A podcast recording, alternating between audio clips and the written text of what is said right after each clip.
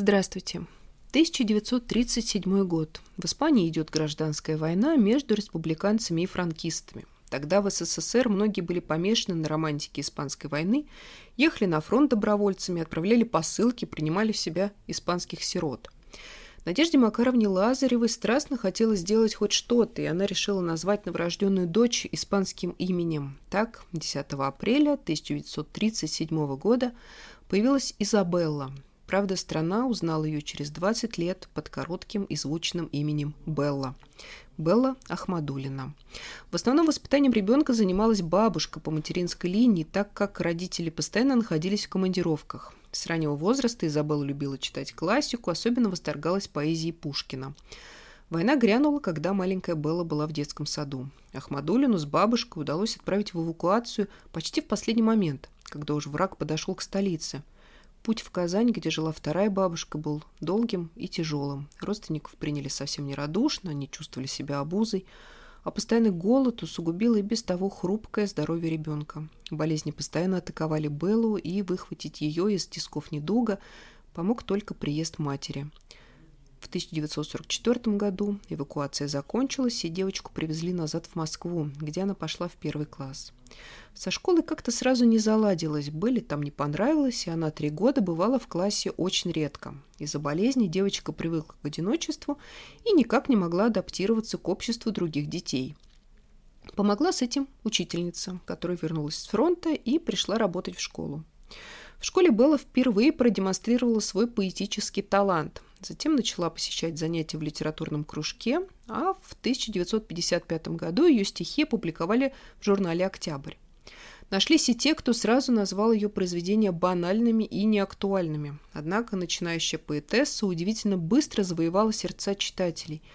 Ее поэзия не была политизирована и не имела острого социального подтекста. Даже сейчас трудно объяснить, как эти чистые стихи, созданные из образов и сложных словосочетаний – могли собирать тысячные трибуны стадионов. Белла начала творить во времена, когда обострилась потребность в прекрасном и одновременно непонятном.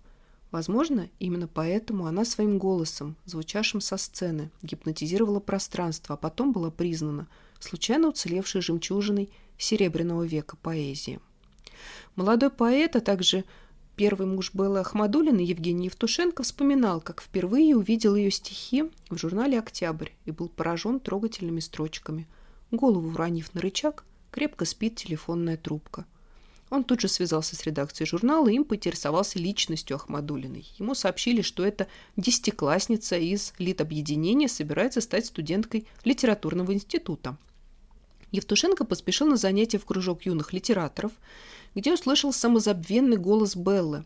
Тогда он сравнил его со звуком натянутой, вибрирующей струны.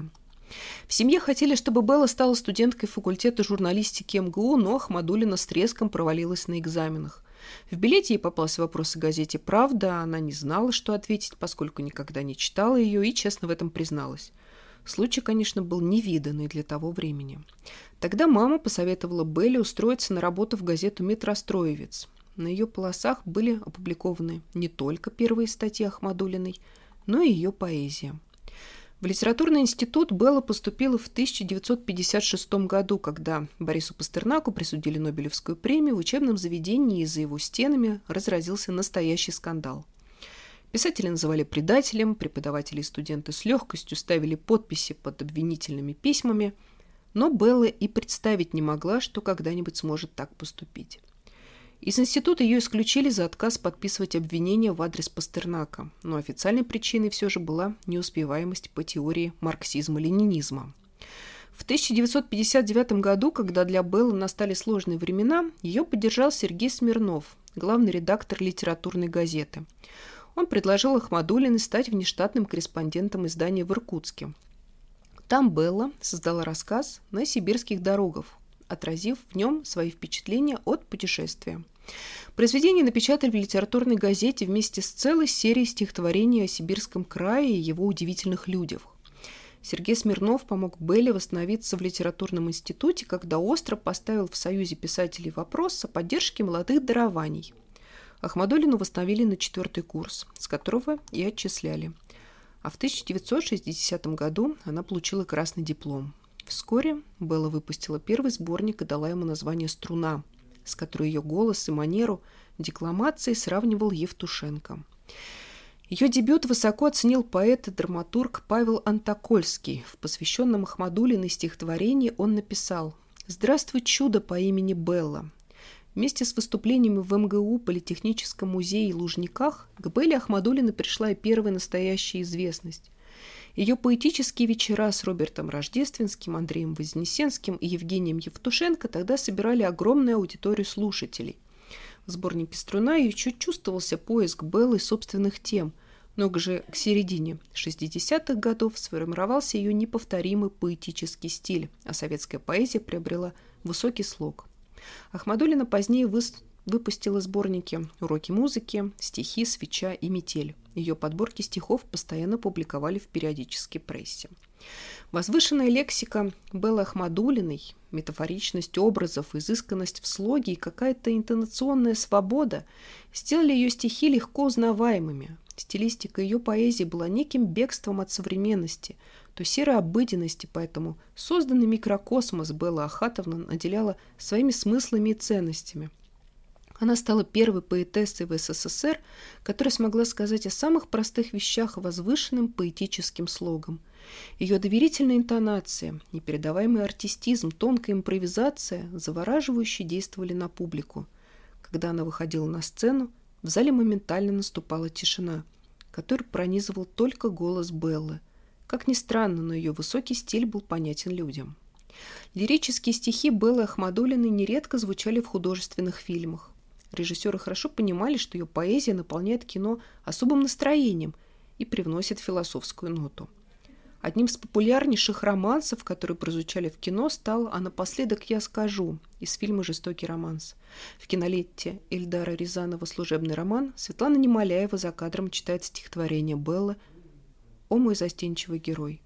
А песню на ее стихи «В иронии судьбы» или «С легким паром» исполняет героиня Барбары Брыльской голосом Аллы Пугачевой.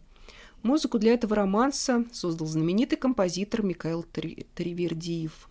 В фильме «Достание республики» Андрей Миронов поет песню «Что будет, то и будет» на стихи Ахмадулиной.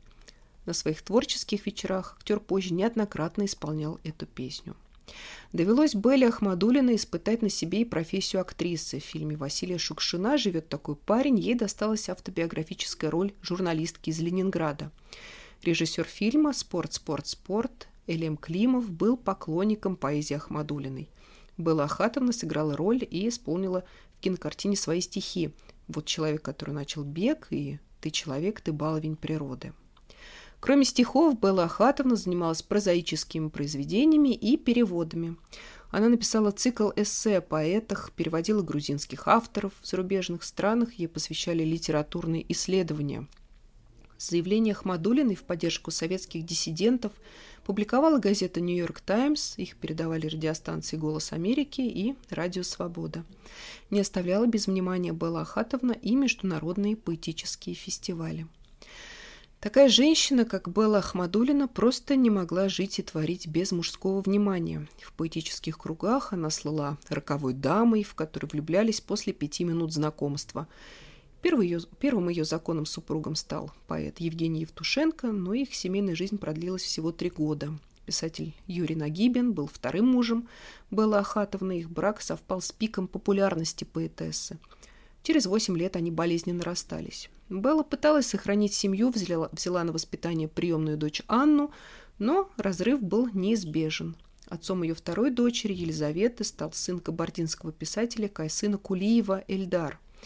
А в 1974 году Ахмадулина познакомилась во дворе своего дома с театральным художником Борисом Мессерером и прожила с ним 35 лет. К бытовым проблемам Белла Ахатовна абсолютно не была приспособлена, поэтому всеми возникающими вопросами занимался Борис Асафович. Он же систематизировал все ее стихи, которые она писала на обрывках бумаги или салфетках и дарил друзьям. Таких подарков собралось на несколько томов. Так, повседневная жизнь и творчество Беллы попали под надежную защиту ее супруга. В последние годы Белла Ахатовна сильно болела. У нее почти полностью исчезло зрение, и она не могла писать. Осенью 2010 года ей стало совсем плохо, и поэтессу прооперировали, после чего наступило улучшение. Выписавшись из больницы, она провела дома всего 4 дня и скончалась 29 ноября. Так совпало, что Белла Ахмадулина родилась через столетие после Александра Пушкина, а не стала ее через век после смерти Льва Толстого. 3 декабря 2010 года страна простилась с великим поэтом. Она ушла – а нам остался в записях ее голос и в книгах стихи.